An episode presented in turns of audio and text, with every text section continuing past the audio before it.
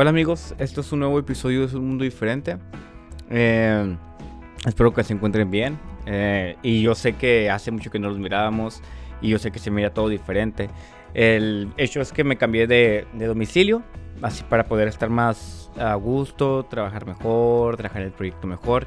Y tardé poquito, yo sé que el último episodio salió hace como tres semanas y ese episodio se grabó hace como un mes y pico.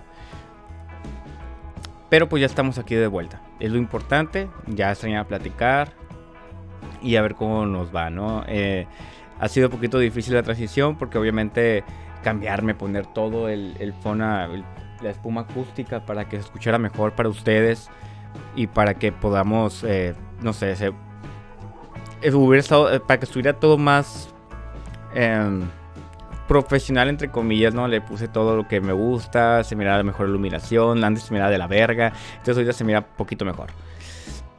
Y ya, pues el tema de hoy va a ser eh, por qué leer filosofía. Sinceramente, el tema lo tenía hecho un poquito más complicado. Hice algunas pruebas, de hecho. Llevo tratando de grabar este episodio ya hace ratito. Pero tengo que admitir que no era yo el que estaba platicando me estaba estresando porque no me sale a mí hacer un guion. Hice como un tipo guion, pero pues sinceramente no es lo mío. O al parecer no me está funcionando yo como, como me gustaría, ¿no? Entonces vamos a hacerlo a mi experiencia. ¿Por qué leer filosofía? Bueno, la palabra para empezar la filosofía, hay muchas eh, definiciones. La que me gusta a mí es el amor al conocimiento. ¿A qué se refiere esto? Eh, cualquier persona puede filosofar. Cuando uno se pone a pensar del porqué de las cosas o por qué crees lo que crees y te pones a leer. el hecho de que uno se ponga a leer no quiere decir que esté tomando ideas que no son suyas, ¿no? En sí, nada de lo que creemos o lo que pensamos es nuestro. Son ideas preestablecidas, pero nunca nos preguntamos el por qué o de dónde vienen. Y pues eh, leer y, y, estudiar filosofía te ayuda para saber de dónde vienen cosas, eh, de dónde vienen los conceptos, de dónde vienen las ideas, porque es lo que son, son ideas. Y como cualquier idea se puede cambiar. Una de las cosas que uno se tiene que preguntar siempre es, o sea, ¿por qué creo esto? ¿Por qué me funciona así? ¿O de dónde viene esto? ¿No? Nos educan de una manera eh, que a nuestros padres educaron y nuestros padres, sus abuelos lo educaron y nosotros nos educan como en una forma cultural. Pero no, quiere decir que esté bien. Porque leer filosofía en sí, pues te ayuda a ampliar el panorama y quitarte muchas ideas que tú no tienes preestablecidas. Te ayuda a destruir completamente y eso pues hasta cierto punto te da miedo porque destruyes todas las creencias que tienes la idea del hombre, la, idea del dinero, la idea del trabajo, la idea de la familia, la idea del amor, de la pareja, del sexo. Son muchas cosas que, nos han dicho cómo funcionan, ¿no? Que, que, así deberían de funcionar, pero no sabemos si realmente así funcionan. Entonces, el momento de leer filosofía, te das cuenta de que hay mucha gente ya anterior a nosotros, más de 3.000 años o poquito mucho más, creo, que ya están hablando de temas voy a especificarme un poquito en el estoicismo, que es como que la base, se me hace que es la base de cualquier persona que se mete al lado filosófico de, ese cotorreo, ¿no? Eh, pero más que nada quiero explicarles, eh, cada uno cuando va leyendo diferentes eh, autores de filosofía, puede ser presocráticos, puedes leerte a Aristóteles, Sócrates, Epicteto, a Séneca, no sé, a, Nietzsche, que les recomiendo que se vayan primero a, lo anterior, a las bases, que es como que a la antigua Grecia para que vayan moldeando una forma de filosofía más eh, digerible, si puedo decir así. Pues como va avanzando el tiempo, la filosofía se vuelve un poquito más complicada. Las ideas de la filosofía o los conceptos son más complicados no sé quién ir a aventar así directamente a leerte al Nietzsche, porque no sé, porque mucha gente termina hasta cierto grado como que angustiada o deprimida con Nietzsche. A mí sinceramente me gustó mucho. Pero vamos a hablar sobre esto. ¿no? Pues sí, ¿qué más te ayuda? como lo dije, a destruir todas tus ideas preestablecidas en el hecho de que uno va conociendo más cosas y cuando va leyendo uno se da cuenta de pequeñas verdades que hay en cada libro. Casi todos hablan de las virtudes, de lo que es eh, la razón, eso es eh, estoico, ¿no? La, diferencia entre la materia y el logos. La materia es lo corpóreo, los sentidos. Y el logos es, la razón. Es para llegar como a la virtud, para hacer el bien. En sí, el, fin de la filosofía es llevar al humano a la forma más, eh, se puede decir, a la mejor versión de cada uno de nosotros. Mucha gente puede criticar en sí la filosofía. Bueno, ni siquiera criticar, juzgar a la filosofía como si fuera, no, el típico güey que se la pasa tomándose un, café y, que es, que, quién soy o qué soy o, o todas esas ideas que uno piensa que es la filosofía, pero no, es como mirar adentro de ti y darte cuenta de todo lo que lleva el individuo, ¿no? Por ejemplo, la razón. Usar la razón siempre para poder llegar a la verdad. Ahí viene la dialéctica, ¿no? De, de, Sócrates, la retórica que, usaba Aristóteles para poder convencer a las masas, la dialéctica para tener una conversación y poder llegar a una verdad y poder hacer que el individuo vaya evolucionando en muchas formas. Es algo muy complicado porque obviamente a veces las voces que uno tiene no son para oídos sordos. Y demasiada, hay mucha, demasiada gente sorda. Bueno, más que nada me quiero especializar en el estoicismo. Es una de las corrientes filosóficas que, como lo dije hace rato, es como que la base de cualquier pensamiento filosófico, pues te ayuda a entender de que hay cosas que puedes controlar y hay cosas que no puedes controlar. Tú no puedes controlar qué piensen de ti, pero puedes controlar tu reacción a eso. Tú no puedes controlar, por ejemplo, también la muerte, pero puedes controlar tu reacción a, la muerte. ¿No? A la pérdida de un ser querido, a la pérdida también de una pareja, a la pérdida de un trabajo, a la pérdida de que se descompuso el carro. Pues el humano siempre vive deseando y deseando y deseando. Si se dan cuenta, siempre deseamos algo mejor o algo que, nos llene realmente, ¿no? Que, que, ay, yo quiero esto, yo quiero aquello, yo quiero aquello. Pero como vas obteniendo esos deseos, te das cuenta que no es realmente lo que querías y siempre el humano sigue buscando y buscando y buscando. Obviamente hay muchas formas de de diálogo, se puede decir así, eh, se puede decir que los, sofistas es una forma de, de, endulzar las palabras para poder decir muchas cosas, pero eh, Sócrates tenía un pedo con los, con los, con los sofistas, ¿no? En el hecho de que se daba cuenta de que decían muchas cosas y que decían muchas cosas bonitas, pero cuando ya usaba la razón en ellos, o sea, como que o sea, se ponía a escucharlos bien, se dan cuenta, se da cuenta de que no dicen nada nos damos cuenta constantemente de que muchas personas creen saber, pero cuando ponemos atención a lo que dicen o a lo que ellos consideran el modelo de éxito, pues no es un modelo de éxito eh, verdadero, ¿no?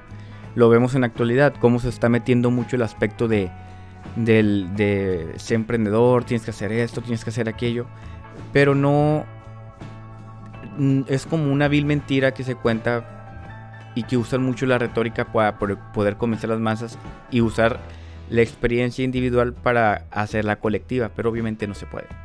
No todo va a tener ese concepto de vida, ¿no? De ricos y su puta madre. Entonces el humano siempre se la lleve deseando. Al momento de no obtener sus deseos se deprime. Entonces, ¿qué hace el estoicismo? Es, tienes que entender de que no todo en la vida se va a poder lograr. Tienes que controlar tu reacción a eso. Hay muy buenos libros sobre estoicismo, que ah, por ejemplo está Séneca con la brevedad de la vida. está Marco Aurelio con meditaciones, está El Inquiririón, que es muy buen libro, la verdad, de Epicteto, para comenzar con este concepto de filosofía. Se lo recomiendo mucho. Pero más que nada, eso es el estoicismo. Es uno, usar la razón para poder, ¿cómo diré? Usar la razón para estar arriba de, los, de las emociones o de los sentimientos.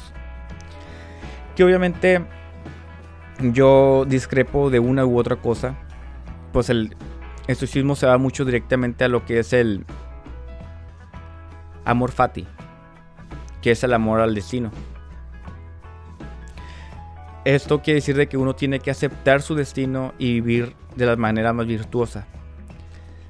El taoísmo, que otra filosofía que me gusta, también señala mucho el, concepto del Tao, ¿no? De eso que engloba todo y que no podemos, el humano no lo puede entender porque el verdadero Tao no puede ser eh, definido y cuando se define no es el verdadero Tao.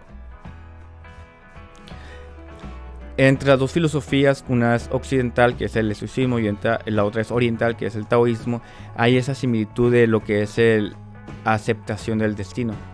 Pues señalan una y otra que lo que te tocó vivir tienes que hacer de la manera más virtuosa para poder vivir en paz. Obviamente en la actualidad sí se puede tomar de esa manera, una manera metafórica, ¿no? O sea, yo como Alejandro eh, sé lo que, lo que puedo llegar a hacer. Pero no quiere decir que si yo crecí de una manera, me voy a tener que quedar siempre en esa manera, no. O sea, aunque digamos si nací pobre, pues la manera más virtuosa es aceptar eso y seguir. Y seguir con mi vida. Pero no, o sea, el deseo en sí es algo que, que el humano siempre tiene.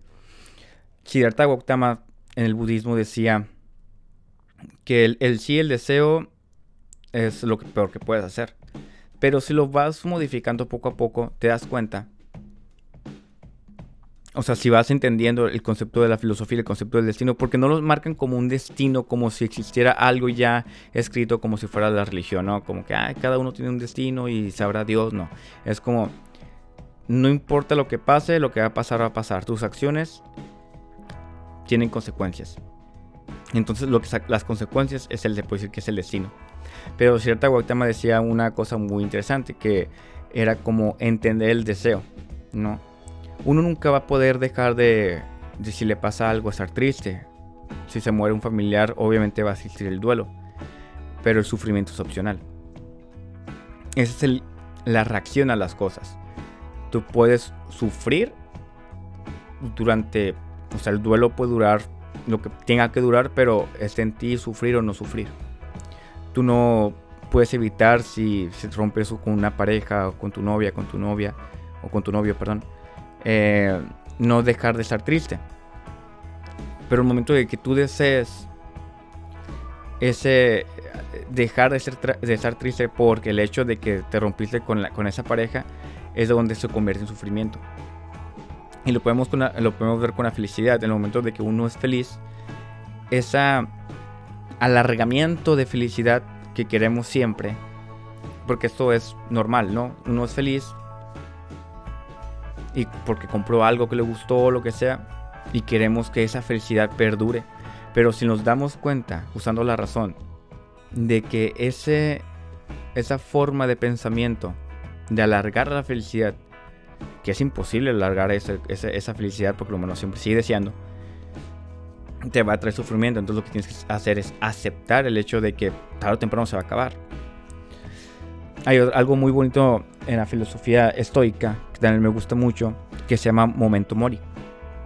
De que habla el Momento Mori es como que la aceptación a la muerte. Y así lo extrapolamos, lo ponemos más amplio, es el momento de la muerte o el momento de que todo se acaba. Como lo decía ahorita, todo en la vida se va acabando. Y las amistades, los amigos, las parejas, eh, el dinero, el momento de que tú no aceptes el hecho de que todo se acabe, te va a traer sufrimiento. Entonces, por eso la filosofía estoica es una de las filosofías base para cualquier persona que estudie filosofía. Porque te a entender de que todo es efímero, todo se va acabando. Y nosotros tenemos que aceptarlo, porque si no lo aceptamos vamos a seguir sufriendo constantemente.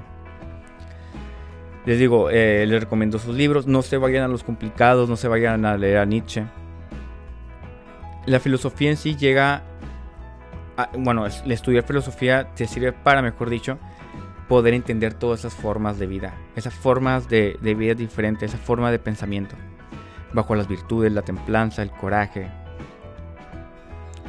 eh, la, la ¿cómo se llama la virtudes que lleva el humano, perdón? La gratitud. Marco Aurelio del libro Meditaciones, Marco Aurelio señala mucho lo que es la gratitud como eh, el bien mayor, ¿no? Estar agradecido constantemente en la vida. Y no el hecho de, darle la gratitud a un ser divino o, o, de a, gratitud hacia alguien, sino a, gratitud al hecho de vivir. ¿Han escuchado la frase de que dice, no aprecias lo que tienes hasta que lo pierdes? Más o menos viene de él. La frase es más larga, pero, pero sí, es más o menos lo que viene de él. Entonces, por ejemplo, Macorello tiene algo que a mí me gusta mucho, es la gratitud. Uno tiene que vivir agradecido por lo que tiene,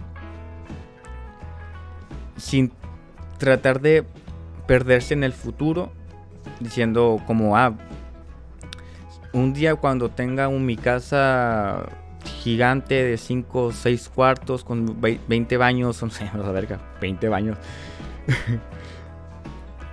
Por cada cuarto, 3 baños a la verga o con una pinche piscina enorme, en ese momento voy a agradecer, ¿no? O sea, ¿qué tienes ahorita? Pues mi pequeño departamento. Yo ahorita que tengo este pequeño estudio, está pequeño, pero estoy agradecido por lo que tengo. Estoy agradecido por mi familia, mis pocos amigos, mi trabajo. El simplemente, el simplemente hecho de existir es una forma de gratificación para mí, porque me di cuenta de que solamente tenemos una vida.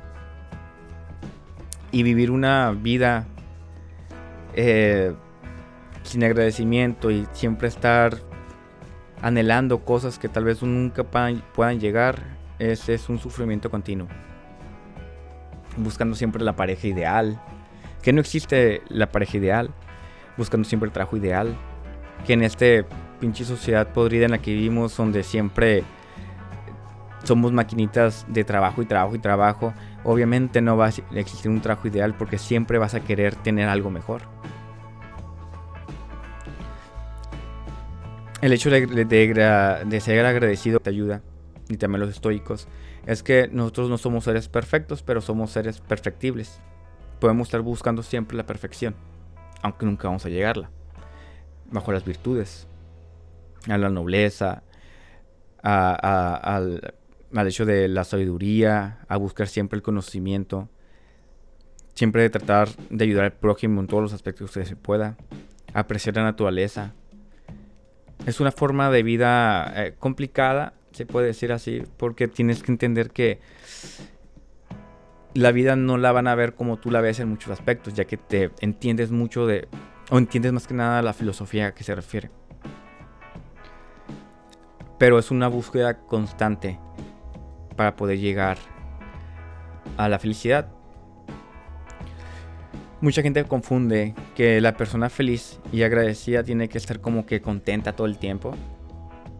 No como, como si fuera un estado de, de sonrisa eterna y, y de que siempre vas a estar como eufórico y, ay, estoy feliz. No, es una persona feliz puede estar triste, una persona feliz puede estar enojada, una persona feliz, feliz puede pasarle algo que puede estar deprimida, pero el momento de que acepta de que, así son las cosas no puede cambiar muchas de esas, vuelve su estado de, que de felicidad. Yo me considero una persona feliz, aunque mucha gente me diga, ah, siempre te veo enojado, siempre te veo así. Yo estoy enojado porque veo muchas injusticias, mucho de esto, mucho y aquello. Entonces eso me pone entre triste y, feliz y, enojado, pero pues soy una persona agradecida constantemente en la vida. Eh, es lo que me ayudó a entender lo que es el momento mori, ¿no? Siempre visualizar que todo se va a acabar. Mm, ¿qué, más les iba a decir? ¿En qué más les puedo ayudar la filosofía? Tal vez, en mi punto de vista, en entender al prójimo. En siempre saber que esa persona eres tú en muchos aspectos. Es una persona también que sufre, que ama, que le duele constantemente la existencia la filosofía te hace entender de que el otro, en muchas partes, él es tú mismo. Nosotros somos seres que vamos cargando con experiencias compartidas. No sé si lo digo bien, pero sí me gusta explicarlo, a ver si me sale. ¿Han escuchado el yo soy tú y tú eres yo? Esa, esa forma de verla, esa forma de ver metafóricamente hablando, es de que las experiencias de cada uno lo van constituyendo como humano, como individuo. Entonces, cuando yo digo yo soy tú y tú eres yo, es porque todas las personas que he conocido, puede ser eh, mi vecino, puede ser mi hermano, puede ser mi familia, un conocido del trabajo, voy conociendo a cada individuo en lo que mejor que pueda y voy agarrando esa experiencia que me están dando, esa experiencia de vida. Y me va formando como mejor individuo. Entiendo que otra persona es una persona que va sufriendo, que va viviendo, que va existiendo, que va teniendo sus problemas y yo soy una parte igual que él. Soy una persona que siente, que le duele, que todo y vamos y voy teniendo una conexión con esos individuos. Hay muchos filósofos eh, muy complicados, como lo dije anteriormente. Sí les recomiendo que traten de no irse directamente a leer filosofía muy complicada, traten de leer las bases, como les digo. Les voy a decir qué libros les gustaría eh, leer. Sócrates, que era perfectamente muy bueno eh, en, la, dialéctica. En, siempre en, las conversaciones de buscar la verdad. A ese lo mataron por, por cagazón en, en, Atenas porque siempre andaba peleándose con, con muchos eh, sofistas individuos de, ah, estás diciendo eso, pero estás diciendo esto, aquello, y con, bajo el diálogo él tenía una conversión, se daba cuenta de que otra persona si se creía sabia o se creía filósofo y todo, él achacaba eso y pues a Sócrates no lo mataron, ¿no? Todos los libros que, que se mencionan de Sócrates no son escritos por él porque él decía que el momento de, de describir algo era como decir que fuera una verdad ya escrita como en piedra, como decir esto es la forma de ser, ¿no? Entonces casi siempre, bueno, sus libros todos, o sea, todo el conocimiento de Sócrates lo tenemos por sus estudiantes, uno de ellos fue Platón. Otro libro que me gustaría recomendarles es el Tao, de la, eh, Tao Te King de Lao Tse. Eh, es un filósofo eh, de la India. Es un no sabes exactamente si existió, pero el Tao en sí quiere decir que engloba todo como si fuera... Es algo difícil de explicar porque el Tao es, eh, no puede ser definido, pero si lo quieren ver así es como la vida, el hecho de vivir, es como el universo, como este, esta corriente de flujo eterno, como si fuera la corriente, una corriente de agua. De hecho hay una metáfora muy bonita que es como un río, que tú no puedes nadar con el río, tú tienes que nadar con el río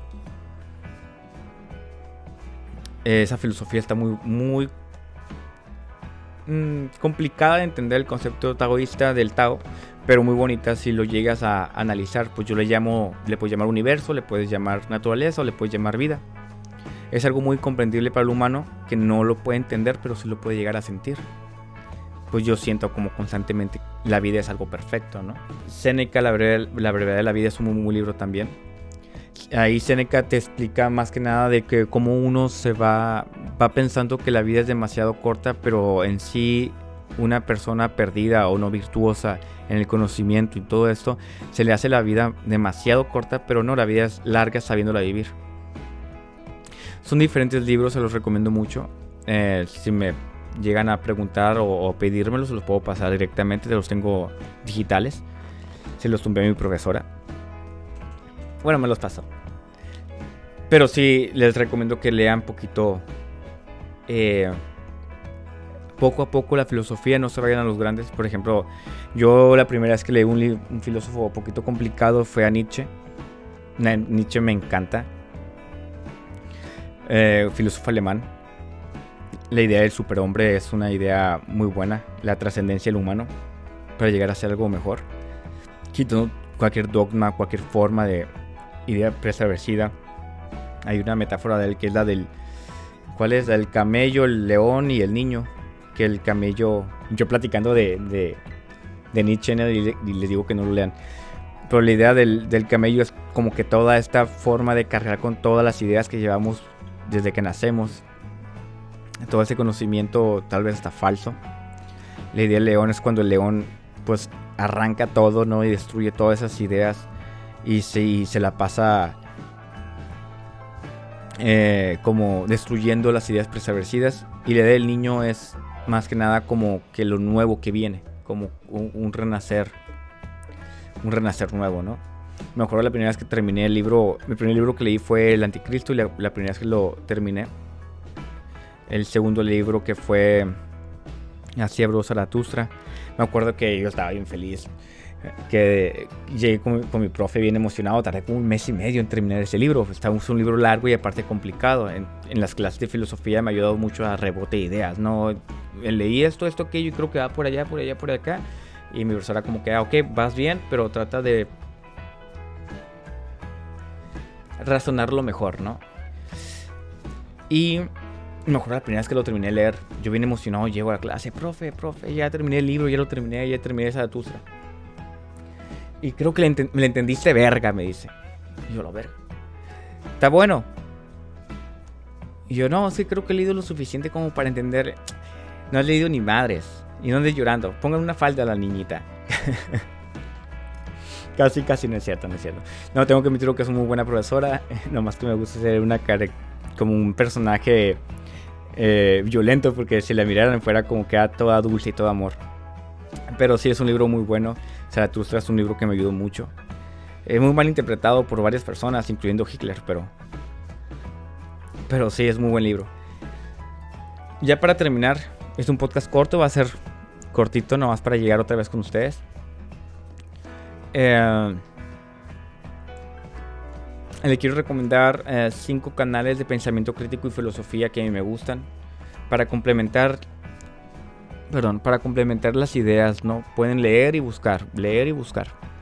Siempre es bueno estar buscando. Si algo les gusta, buscan más. No se queden solamente con eso, buscan ideas. ¿Qué dice esta persona? ¿Qué dice aquello? ¿Qué dice aquello? Es bueno complementar tu información o tu conocimiento con lo que dicen las demás personas. Pero bueno, les voy a recomendar eh, mi canal favorito que se llama Mi Gala.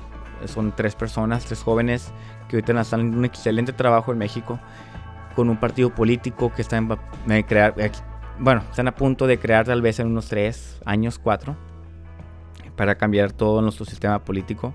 Eh, desde aquí, desde, Estados Unidos, le mandamos un fuerte abrazo y, todo el apoyo, ¿sabe? Y yo los apoyo a ellos.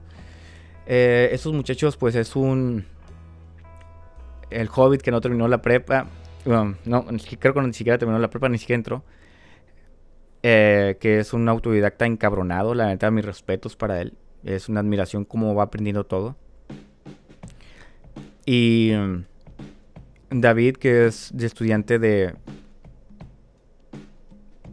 de letra, creo, la, Universidad de la, la, UNAM. Y Santo, que es psicólogo, son tres muchachos que siempre van pensando y hablando de temas muy complicados, muy complejos, sobre la cultura, la religión, eh, la economía, el lenguaje, la creatividad, la depresión, eh, la libertad, todas esas formas, eh, esos temas tan complejos que me gustaría algún día tocar, se vienen temas como el amor, se vienen temas como las adicciones aquí en mi podcast, en las drogas también, pero ellos los tocan de una forma muy compleja, muy completa y se los recomiendo mucho. Miguel es un muy buen canal, tiene muy buenos videos, muy buena edición y, y se los recomiendo, es un muy, muy, buen, muy buen canal. Otro eh, Monitor Fantasma es un muchacho de Perú, eh, también de muy buen pensamiento crítico. Uh, Miguel también toca mucho filosofía, también Monitor Fantasma, pero son más que nada de pensamiento crítico, donde también toca temas sociales sobre como la depresión y cosas así. un abrazo al tío Monitor. Ya conocerán a uno que está muy pegando ahorita, que se llama Diego Rosarín. Diego, a mí me encanta su forma de ver eh, y platicar sobre economía, política y todo. Difiero en su concepto de algunas formas de, filosofía y de pensamiento como lo que es el individuo o cómo nace el individuo. Es un tema complejo, después lo vamos a tocar. Y Esquizofrenia Natural, que es un chico César de la Ciudad de México también, con pensamiento crítico, con, un, canal de que habla sobre muchas cosas, sobre, hoy ya se está hablando sobre el metaverso, sobre cosas así, sobre la crítica social, las redes sociales. Muy buen canal. Y uno de los que me está gustando mucho, y tengo que admitir que, que, este sí, este, es un canal directamente de filosofía, que es el de Kairos Podcast. Eh, son tres jóvenes filósofas, entre ellas está mi profesora Michelle, que ellos sí tocan temas de filosofía de una manera muy tranquila, simple, para que el podcast escucha lo pueda entender de una manera o de la mejor manera, ¿no? Tres jóvenes bien cabronas, mujeres. Les digo jóvenes porque son menores que yo, 22, 23 años y la verdad, mis respetos porque aparte de que aprendo mucho con ellas, sobre todo con Michelle que es mi profesora, tienen demasiada lectura en, su, en su cabeza, en serio, es algo increíble. Las pueden seguir a cada uno como Migala, Kairos Podcast, Monitor Fantasma, Diego Rosarín y Esquizofrenia Natural. Son canales que recomiendo para que ustedes veces se entretengan. Mucha gente se busca algo rápido para entretenerse sin pensar en más allá de lo que les da, no sé, no digo que esté mal, me gusta la cotorriza, pero algo más que, que la cotorriza, algo más que esto, algo más que que contenido para entretener, tal vez un contenido más crítico y filosófico para poderles ayudar a entender mejor su cabeza y el mundo. Y bueno, les digo, este podcast iba a ser un poquito diferente, pero no me salió como yo quería. Hice varias pruebas, estuve batallando como una hora y no me sentía como yo, como me siento ahorita. Sinceramente, yo nomás hablo. Como que casi todo me sale directamente desde el cocoro. O como lo dice Nietzsche, ¿no? Habla como si nadie te escuchara, baila como si nadie te viera. Creo que me sale mejor así. Hablo como si nadie me escuchara. Y pues nada. se viene el podcast de las adicciones. También se viene el podcast sobre la idea del hombre y la mujer.